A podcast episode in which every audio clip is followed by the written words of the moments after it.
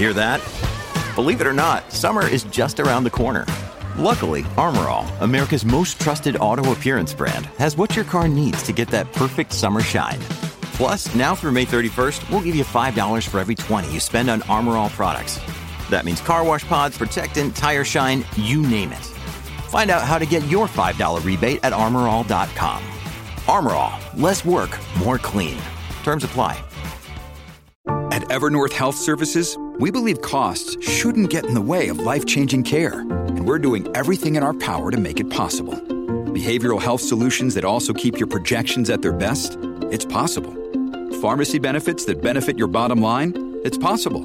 Complex specialty care that cares about your ROI? It's possible. Because we're already doing it. All while saving businesses billions. That's Wonder made possible. Learn more at evernorth.com/wonder.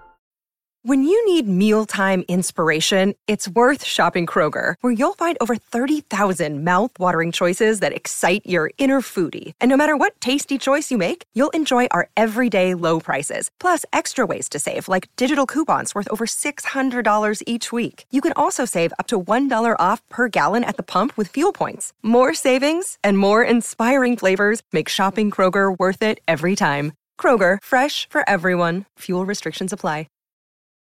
From sponsoring cultural events to partnering on community projects, creating youth programs to supporting first responders, at MidAmerican Energy, caring about our community goes beyond keeping the lights on.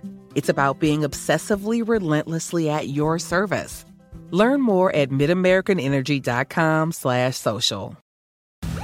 También juramos arriesgar nuestra vida por millones de personas. Es nuestro trabajo.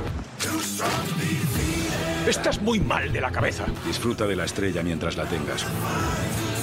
No te lo cargues todo tú. No sé ser de otra manera. Ya no es un soldado, señor, sino un general, Bienvenidos al departamento del sheriff del condado. Deputy, estreno en exclusiva, dos episodios, el 18 de septiembre en Calle 13.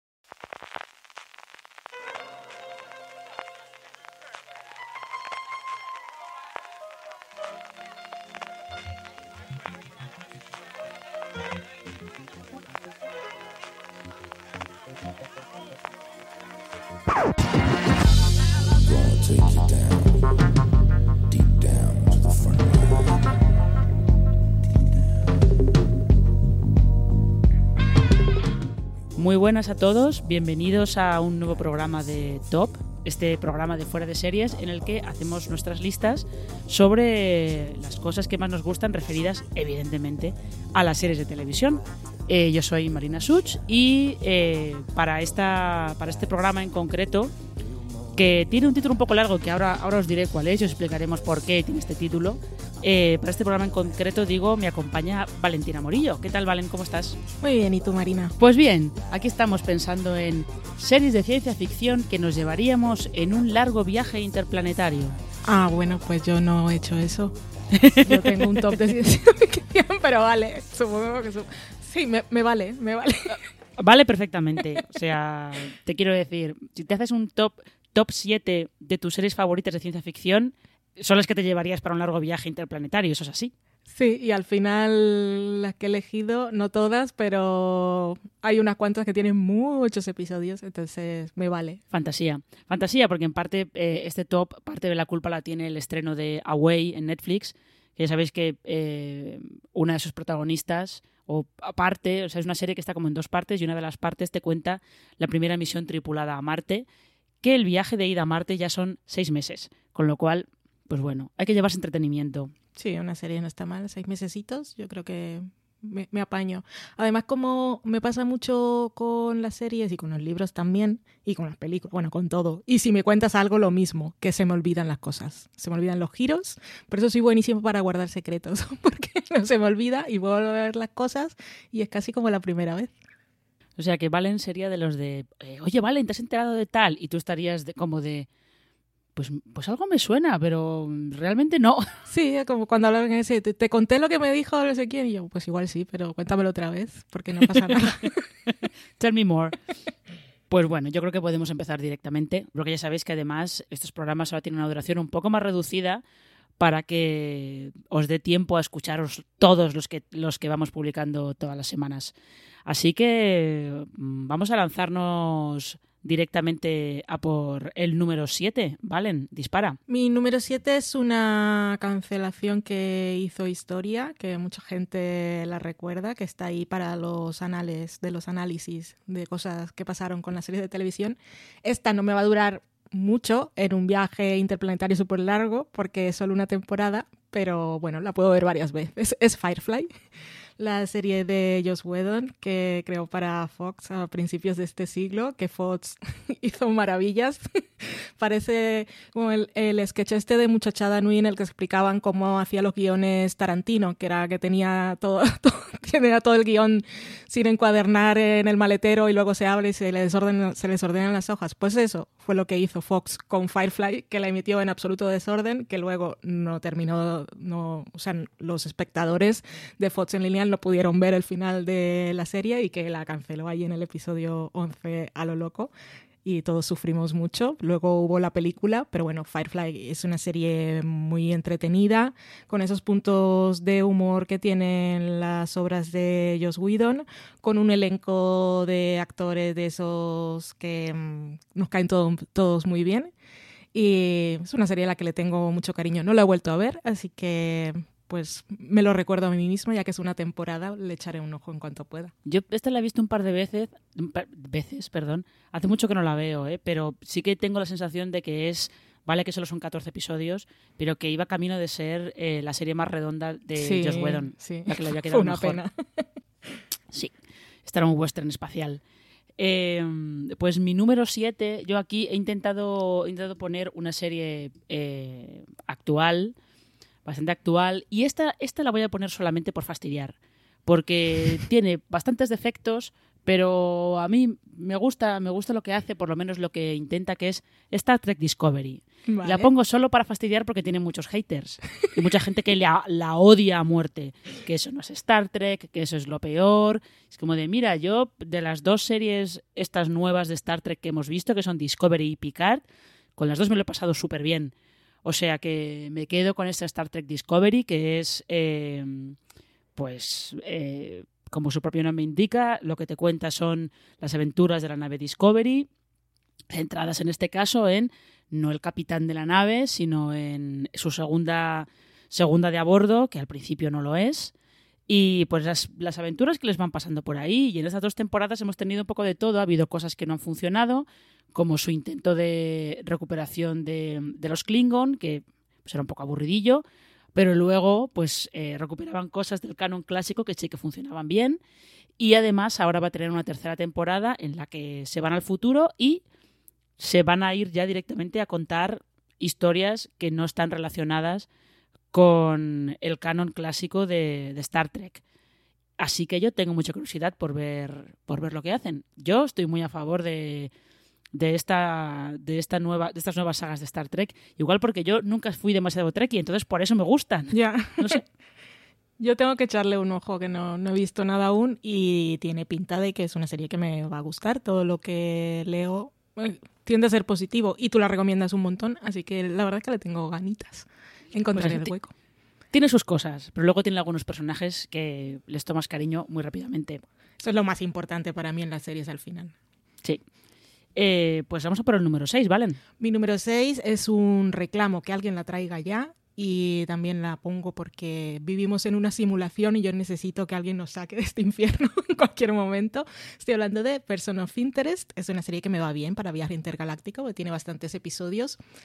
Y bueno, que yo la descubrí, ya no me acuerdo, hace un par de veranos o algo así, porque cuando se estrenó vi un par de episodios y dije, mal rollo, estaba en, en, en la fase esa tonta de, ay, los procedimentales, qué pereza.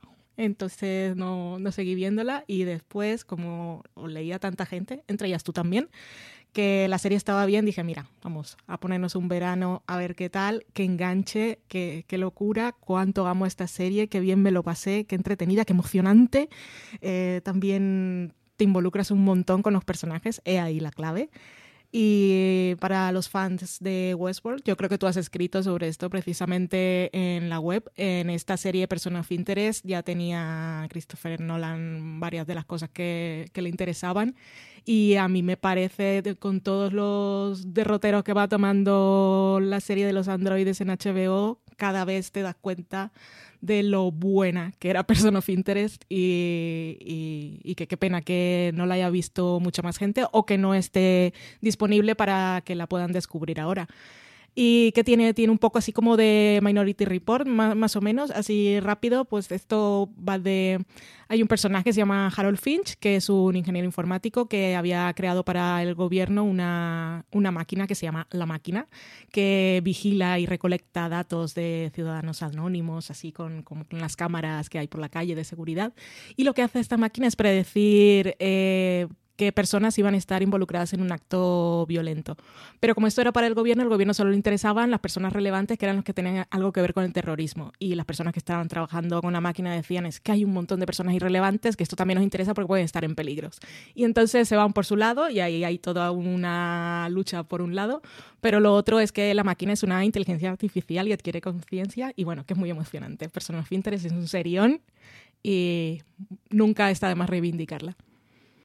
Ya, y Person of Interest además hay que, hay que, hay que eh, decir que llega un momento en el que crees que no se puede llorar viendo solamente mensajes que se escriben en una pantalla en negro y se puede. Se puede mucho. Mucho, además. Eh, sí, me, me, sumo a esa recomendación de, de Person of Interest y también creo que hay, que hay que decir que yo también la descubrí un poco un poco más tarde, pues no sé si ya se debía haber emitido como las dos primeras temporadas completas o algo por el estilo. Y ahí la culpa de todo la tiene Pilar Toro, que además tenía una lista muy útil para ponerte al día. Así que mm, ahí queda, ahí queda esa recomendación. Eh, yo en el puesto número 6 tengo una serie de BBC que ha tenido varios, eh, varios remakes por ahí, por todo el mundo, que es Life on Mars. Esta serie además es curioso porque mm, eh, marcó un poco como un, el principio de una nueva etapa en, la ficción británica, pues de series eh, un, poco un poco motivadas por lo que se estaba haciendo en, Estados Unidos con Perdidos y con todas estas. Se empezó a, apostar por series un poco distintas, que no fueran simplemente series de policías o series de época. O, y, eh, se empezó a apostar por otras cosas, ¿no? Y en el caso de Elephant Mars, sí es una serie de policías, básicamente, pero lo que tienes es a un detective de Manchester en 2006 que tiene un accidente mientras investiga un caso y se despierta en Manchester, pero en 1973. Entonces no sabe si, como dicen, decían en todos los capítulos en los créditos, no sabe si está muerto, está en coma o si de verdad ha viajado al pasado. Y mientras él intenta averiguar qué le ha pasado y si puede volver a su tiempo, pues tiene que, trabajar con un, con un policía que es el, mote que le dan es Gin que es realmente muy divertido, pero es un policía de los 70, pues eso, un poquito cavernícola, eh, bastante expeditivo, pero el, dúo que forman ellos dos, eh, Sam Tyler y, y Jean, es realmente merece mucho la pena. Es una serie muy entretenida, es muy divertida. Tiene dos temporadas solo y luego tuvo un spin-off que este estaba en Londres en los 80 y que para seguir con, con la temática de David Bowie se llamaba Ashes to Ashes. El spin-off no lo he visto, con lo cual no os puedo decir qué tal está, pero esta Life on Mars eh, merece mucho la pena, os la recomiendo. Es una lástima que creo que no está disponible en plataforma en ninguna parte, pero está editada en DVD. Así que ahí lo tenéis. Ahí queda. Vamos a por el puesto número 5. Dale, Valen. Mira, me he dado cuenta que al final había dicho que no hice el top pensando en cuál era la premisa, pero me vale todo. Y esta, anda que no me vale porque tiene un montón de episodios. es Doctor Who. Es más grande por dentro que por fuera. eh, es una, yo creo que eso del más grande por dentro que por fuera también te explica un poco lo que es la serie, porque las personas que no la han visto tienden a ver que es como de aventurillas para niños y que lo de la cabina telefónica, que es una nave espacial que viaja por el tiempo y el espacio, parece una ridiculez, pero es que la serie realmente es más grande por dentro que por fuera. Cuando entras es una maravilla.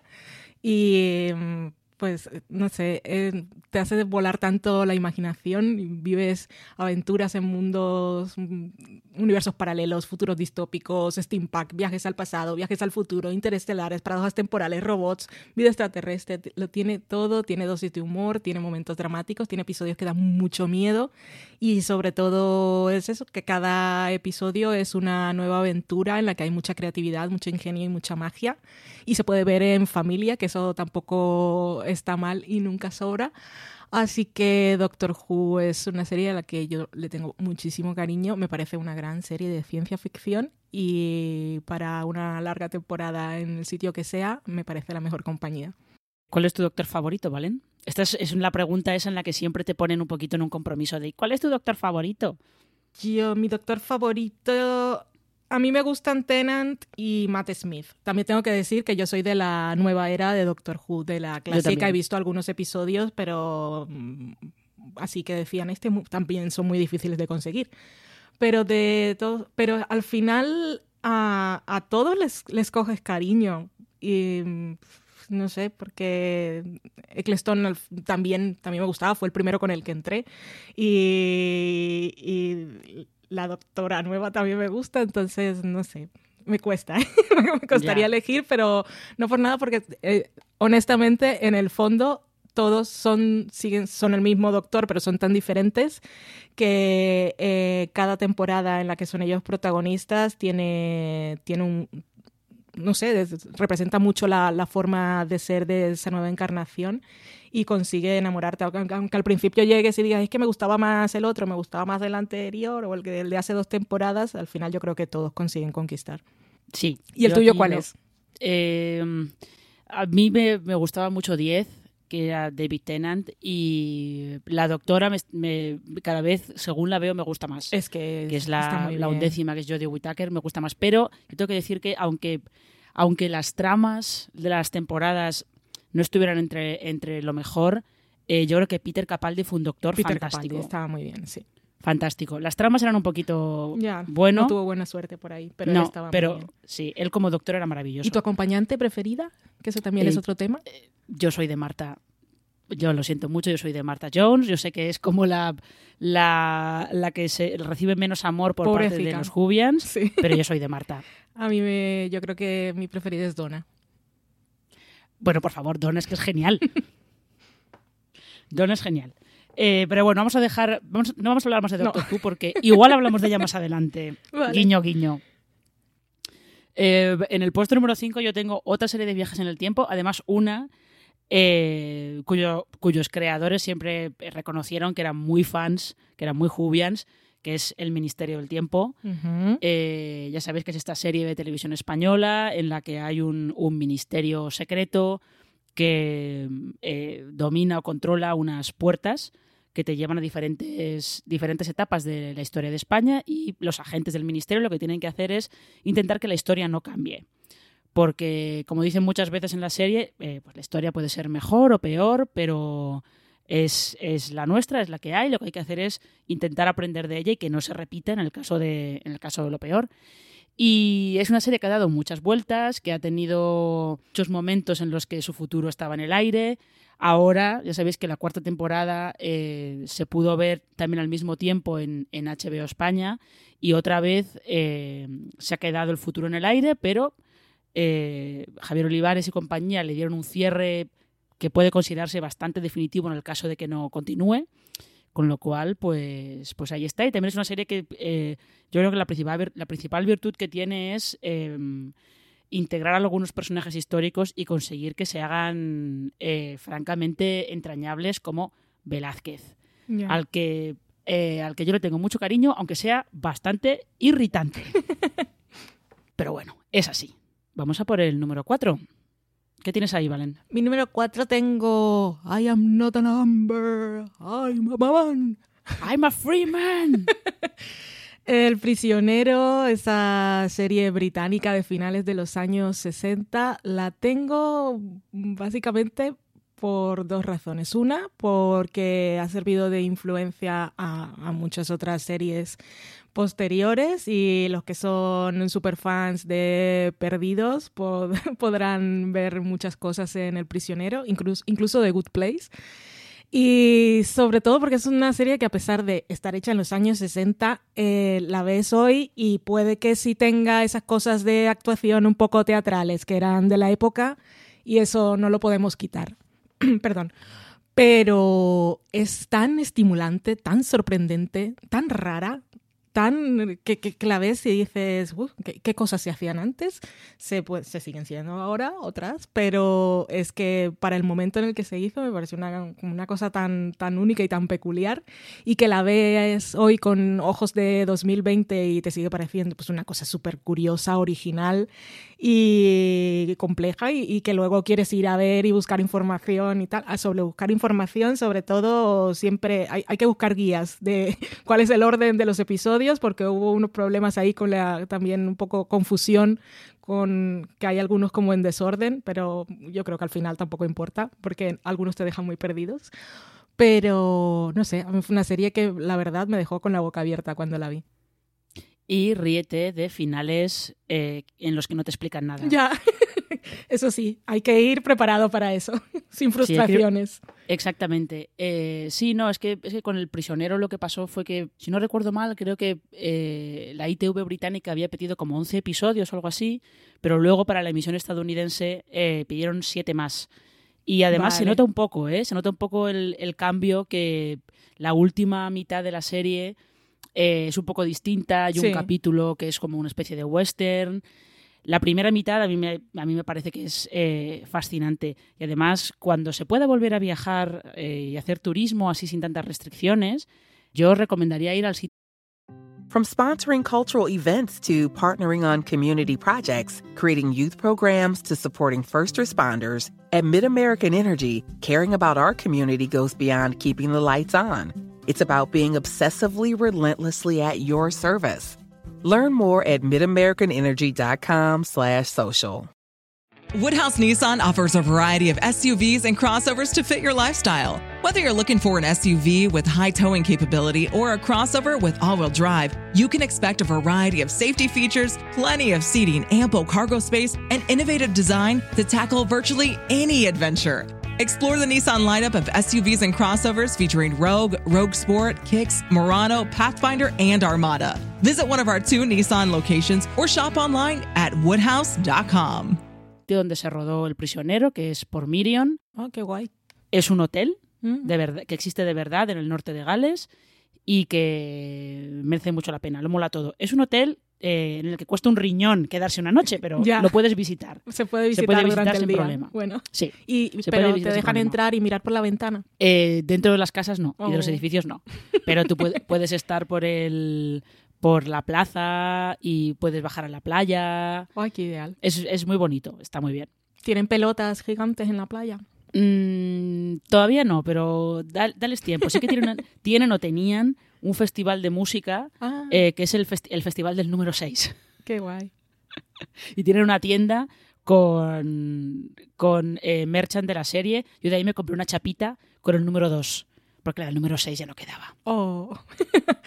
Pero bueno. Bueno, me lo apunto ahí en las cosas por hacer antes de morir. Sí, bueno, y cuando, cuando se puede volver a viajar, sobre todo. Estamos hablando del número 4, ¿verdad, Vale? Sí. Vale.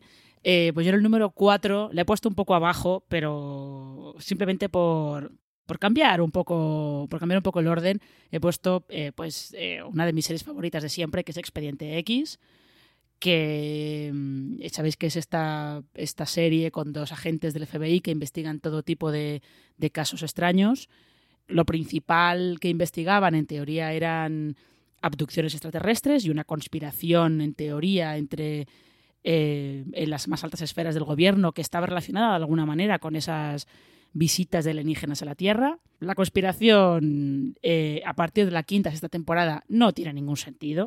Podéis aplicar fanesia y decidir que eso no existe porque no tiene ningún sentido, pero los capítulos autoconclusivos realmente merecen mucho la pena y luego sobre todo merece la pena por esa relación que construyen entre, entre Mulder y Scully que es lo que salva las temporadas estas de revival que hubo hace un par de años en Fox. Así que no tengo mucho más que decir de Expediente X porque he hablado de ella mogollón, así que con lo cual creo que con eso queda todo dicho.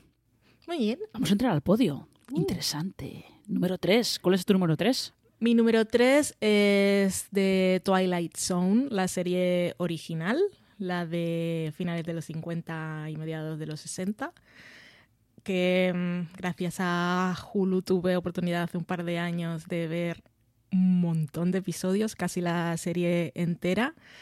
Y la verdad, ese es un caso como El prisionero, pero aún más en el que ves las semillas de películas, incluso de donde han partido ideas de películas que has visto después, porque hay episodios que son realmente fantásticos.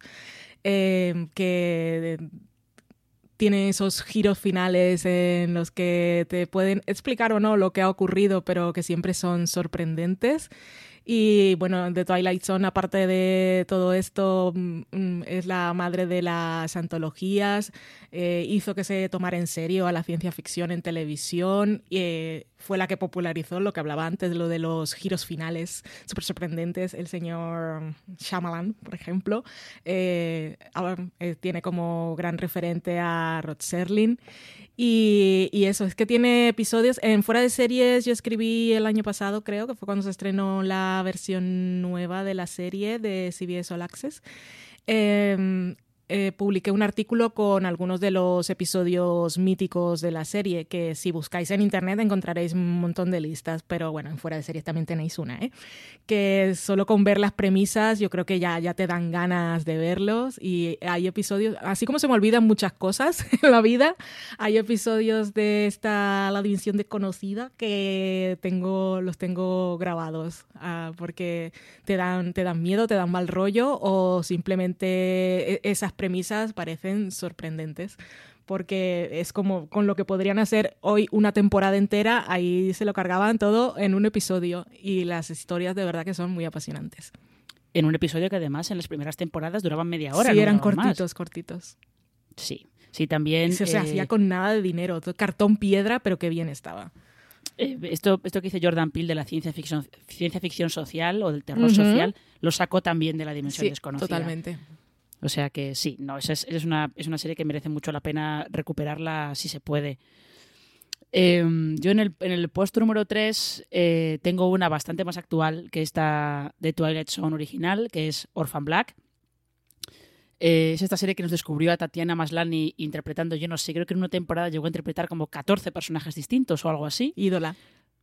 Porque lo que nos cuenta es la historia de, inicialmente, Sara, que es eh, una mujer que vuelve a, vuelve a su ciudad, se baja del tren y de repente en el andén ve a otra mujer que es idéntica a ella y que se tira al tren justo delante de ella.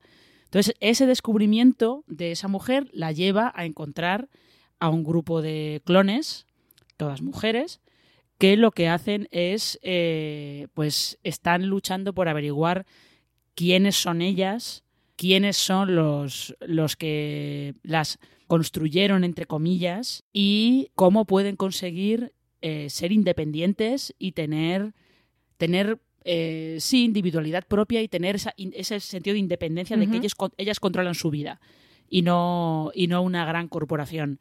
Es una serie entretenidísima, pero entretenidísima. Yo me lo pasé muy bien en cada una de sus cinco temporadas. Incluso cuando las tramas parecía que desbarraban un poco, siempre había alguien, Alison Hendricks habitualmente, que te las salvaba. Sí. Y es, merece, merece mucho la pena, por eso, por la historia, que es de verdad eh, muy entretenida y que engancha mucho, y por todos los temas de fondo que van apareciendo. Pero aparecen, aparecen de fondo, no es una serie en la que estén discutiendo sobre lo innato y lo aprendido y sobre si es ético clonar a las personas durante media hora. No, eso está al fondo. Se va tratando eh, a la vez que te cuentan pues otras historias más de espionaje de, o más policíacas o, o más de drama familiar o, o, lo que sea. Así que ahí está, y me quedo yo con, con Orphan Black. Yo la tenía en mi lista preliminar, pero como no entré a ver la programación de los podcasts y no me había quedado con lo de cuál era el objetivo de la lista, y no más allá de siete series de ciencia ficción, si no habría puesto Orphan Black, porque para llevármela a un sitio al que voy a estar sola o con gente que no me cae bien, sería una buena serie de escape ver a mi sestra y los momentos musicales que también estaban muy bien. Habría puesto Orphan Black. Maravilla vamos a por el puesto número 2. Mi número 2 es para una serie de Network que tiene siete temporadas. Bueno, la última está en emisión. Una de mis series favoritas de ciencia ficción, que nunca lo diría después de haber visto su piloto, que es Los 100. Os hemos hablado ya montones de veces en podcast de fuera de series y también en artículos. Esta última temporada eh, llevo un par de episodios de retraso ahora, pero tiene mm, toda la pinta de que va a acabar por lo alto, está muy bien. Y es una serie que he disfrutado mucho, aún vale que puede ser un poco irregular algunas temporadas mejores que otras, o habrá quien diga que después de la segunda no ha habido ninguna igual, por ejemplo tú, Marina. Pero es que cuando, cuando me pongo a verla, la verdad es que Mm, me muevo entre qué bien me lo estoy pasando y admiro que seáis capaces de hacer esta serie durante tantos años y quemar tanta trama sin que se agote. Y poner a esos personajes que los conocimos con 16 años, eh, que los enviaron ahí, anda ahí a la Tierra a ver si se puede vivir, si os morís, pues mira, esto que hemos perdido. Si, era un poco de, si os morís, pues mira, chicos. ya sabemos que no tenemos que ir. Exactamente. Se han encontrado con varios finales del mundo, han tenido que reconstruir la sociedad varias veces y aprender a convivir entre ellos y entre otros grupos de personas que se van encontrando. Eh, aprender a negociar y hacer alianzas políticas, eh, tuvieron que aprender estrategia y es una historia de supervivencia y de básicamente comprobar si la humanidad es capaz de aprender de sus errores o está destinada a condenarse a, que uno de esos fines del mundo sea el final definitivo. Y en esas estamos ahora con la séptima temporada de Los 100. Sí, es una serie sobre si para sobrevivir simplemente vale con sobrevivir o tienes que merecerlo. Sí. Sí, yo creo que la segunda es la mejor, pero yo aquí diría que para alguien que nunca la haya visto y que le apetezca acercarse a ella, yo recomendaría ver la segunda y la tercera. La tercera, eh, todo el lado este de Ali, creo que estaba muy bien. A mí me gustó mucho, hay mucha gente que me lo convenció. Yo creo que estaba muy bien. Sí, está muy bien. Y, y, eso, que la gente que le gusten los temas de ciencia ficción puros, eh, en los 100 hay varios. Bueno, sí. de ciencia ficción de verdad, verdad. Sí. Eh, pues yo en el, en el puesto número 2 he decidido que voy a hacer trampa. A ver. porque ya sabéis que no es un top de fuera de series si no se hace trampa en él. Correcto. Entonces, en el 2 yo tenía puesto Doctor Who, pero como hemos estado hablando antes de Doctor Who, eh, pues la he cambiado. Muy bien, me parece magnífico. La he, cambiado y en su lugar he puesto Fringe. Otra que tenía en la lista. Que, que es eh, una serie que inicialmente parecía que era como una especie de expediente X, solo que había un científico que se había vuelto loco experimentando en los 70 y que de repente eh, algunos de sus experimentos se estaban utilizando en, el mundo real y teníamos a una agente del FBI y al hijo del científico que se dedicaban a investigar qué estaba pasando ahí y de repente se convierte en una serie sobre eh, universos paralelos sobre realmente sobre la responsabilidad científica también si es ético que tú hagas algo solamente porque puedes hacerlo. Si no deberías plantearte si deberías hacerlo. Y que es una serie también con unos personajes a los que, que acaban siendo el principal activo de, de, todo lo que le pasa. Y tiene una, una, tercera temporada, un arranque de tercera temporada que es está entre, entre las cumbres del género de los últimos años, creo yo. Y que es otra serie bastante influida por El prisionero. Así que ahí está. Lo que pasa es que es una lástima que otra vez, como pasa con muchas series producidas por Warner, no está en ninguna plataforma, pero está editada en DVD. Pues algo es algo. Algún día llegará, algún día tiene que llegar. Más ahora, este año, yo creo que es el momento en el que más fácil tenemos que comiencen a llegar series. Ah, bueno, luego cada caso es diferente y tiene sus historias de distribución por derechos musicales, entre otras cosas. Es complicado pero es que todos están apostando ahora por el catálogo. Me fijo pues, un poco de off topic, pero es que me he fijado mucho en redes sociales, en Instagram, por ejemplo, de HBO. Eh, la, general, la de Estados Unidos, que todos los días están reivindicando mucho su catálogo, que era algo que antes Mm. no hacían, que siempre estaban con las novedades y las cosas, y ahora cada día pues, le dedican varias publicaciones a una de esas series que tienen, que tienen varias. O sea que el catálogo ahora es más importante que nunca y lo ha demostrado Amazon en España, que cada vez que trae algo se convierte más en noticia que cualquier estreno de otra serie. Sí, sí. mm, No hay más que mirar nuestro, los Power Rankings que tenemos todas las semanas, que desde hace un mes o así, las series que Amazon incluye en el catálogo, que son ya un poco Sí. antiguas, están siempre en el top 10. que Ya puede ser A la Bestia de la Casa Blanca, Buffy Cazavampiros, eh, puede ser Expediente X, la que sea. O sea que el catálogo se está convirtiendo en algo muy importante. Pues eh, vamos a llegar al final, al final de la lista, que al mismo tiempo es el principio de la lista, porque es el puesto más alto. ¿Cuál es tu número uno, Valen? no sé, esto me ha dejado un poco en la cabeza. Tengo que pensar, es súper profundo, me genera muchos Bueno. pensamientos, me hace cuestionar muchas cosas sobre mi vida. mi número uno, yo creo que va a ser tu número uno también. Entonces, ¿es Battlestar Galactica tu número uno? Lo, Marina? lo es. Vale, entonces no, no voy a hablar mucho porque tú, tú eres uno de los referentes de crítica de España, de fans de Battlestar Galactica. Más que, más que referente no, dilo directamente. Pesada, Bueno, cansina, fan no loca, pasa nada. pero ser fan está muy bien. Hay que ser fan de, de las cosas que te gustan. Si, si esas cosas que te gustan no le hacen daño a nadie, a mí me parece súper positivo ser pesado. Porque si no somos pesados con las cosas buenas que nos gustan, pues mejor. ¿Qué, qué hacemos con nuestra vida? Y Battlestar Galáctica, pues eh, ciencia ficción. mm, serie posapocalíptica, pero sobre todo una serie muy política. Eh, es que aunque pueda tener su momento, tiene episodios luego que son polémicos, que son muy divertidos para comentar con la gente, como el episodio del boxeo, que a mí me- cada vez que lo saco, pues me parece súper entretenido, porque no, no voy a muerte y no es una batalla que quiera ganar, pero me encanta discutir sobre ese episodio, por ejemplo. Pero que es una serie apasionantísima. Y además nos dejó la frase esa de todo esto pasó y volverá a pasar, que es la vida, todos los días lo puedes usar, Sí, porque es pero- así para todo. Pero, ¿vale? fí- pero fíjate que es, es- efectivamente es la vida, pero que es muy divertido porque es una frase, con la, es la frase con la que empieza eh, Peter Pan. Ya. Peter Pan de Disney empieza con eso. Sí, y es así, es eso que pones en Twitter y dice, da igual cuando lo leas. Pues eso es, todo esto pasado y volverá a pasar. Sí. Pues te, te lo cedo a ti que, para que lo cuentes mucho mejor, pero que es una gran, gran serie y ahora tenemos la suerte de poder verla aquí, así que quien no lo haya hecho, pues enhorabuena, porque la podéis disfrutar. Pues sí, sí, no, yo no tengo mucho más que añadir. Eh, como mucho decir, pues eso, que es eh, en realidad es un remake de una serie de finales de los 70 eh, y te cuenta, eh, arranca con un genocidio, el que cometen eh, los Cylons, que son una, en este caso, en esta versión, son unos robots que fueron creados por los humanos, que evolucionaron y que se rebelaron, un poquito a lo Terminator. Eh, se rebelan, atacan a las 12 colonias humanas, cometen genocidio básicamente, y los pocos humanos que quedan, que sobreviven, huyen en una flota que está protegida por la estrella de combate galáctica. Y lo que intentan es eh, huir hacia una mítica tercera, decimotercera colonia que es eh, la Tierra.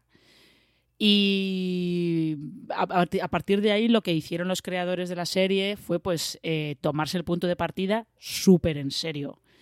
Aparte porque es una serie que se estrenó en 2003 pero que se desarrolló en diciembre de 2001. Ujú. O sea que estaba, estaba muy, muy fresco los atentados del 11 de septiembre y sobre todo las políticas que el gobierno estadounidense había, había promulgado para, eh, pues de, para proteger a la población mientras coartaba las libertades civiles y la guerra en la que se metían en, en Irak y, y en Afganistán y el- eh, la desconfianza y, y cierto sentimiento islamófobo que se acrecentó más después del 11 de septiembre.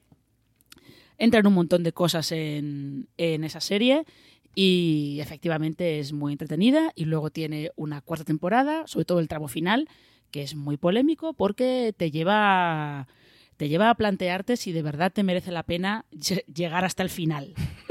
sí, eso, eso fue una, una polémica. Esa. Éramos menos discutiendo también, pero fue Sí. bastante emocionante.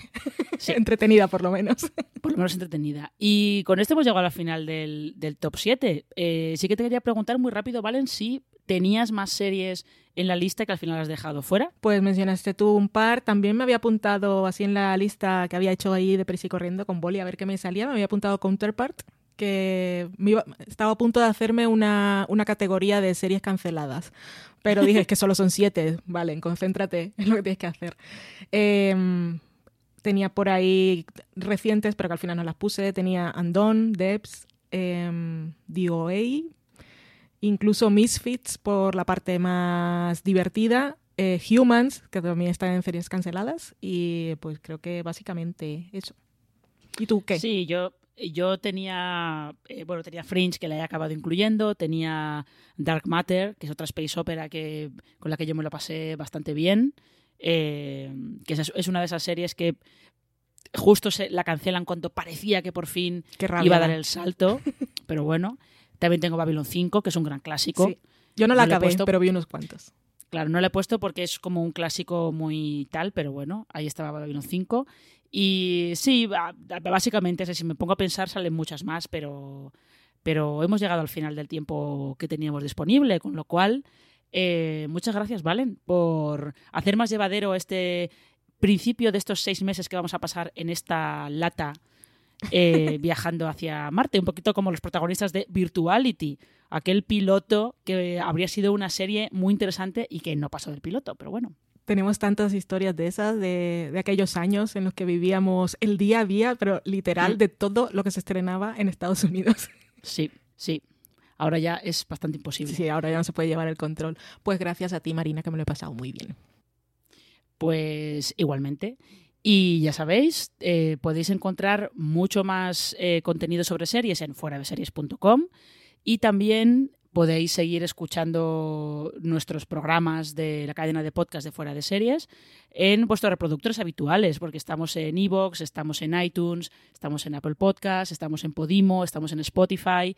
Así que nos podéis encontrar en muchos sitios distintos, con lo cual, muchas gracias por escucharnos, pasadlo bien y en esta ocasión vamos a terminar con aquella frase que decía en Battlestar Galáctica, que acaba de recordar Valen, de que todo esto ha pasado antes y volverá a pasar otra vez. Hasta luego.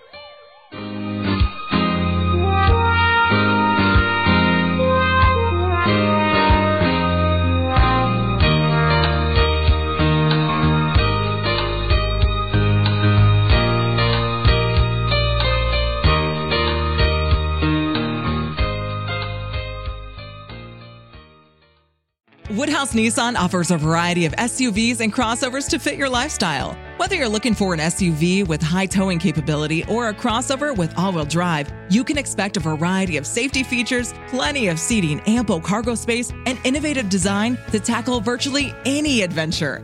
Explore the Nissan lineup of SUVs and crossovers featuring Rogue, Rogue Sport, Kicks, Murano, Pathfinder, and Armada. Visit one of our two Nissan locations or shop online at woodhouse.com.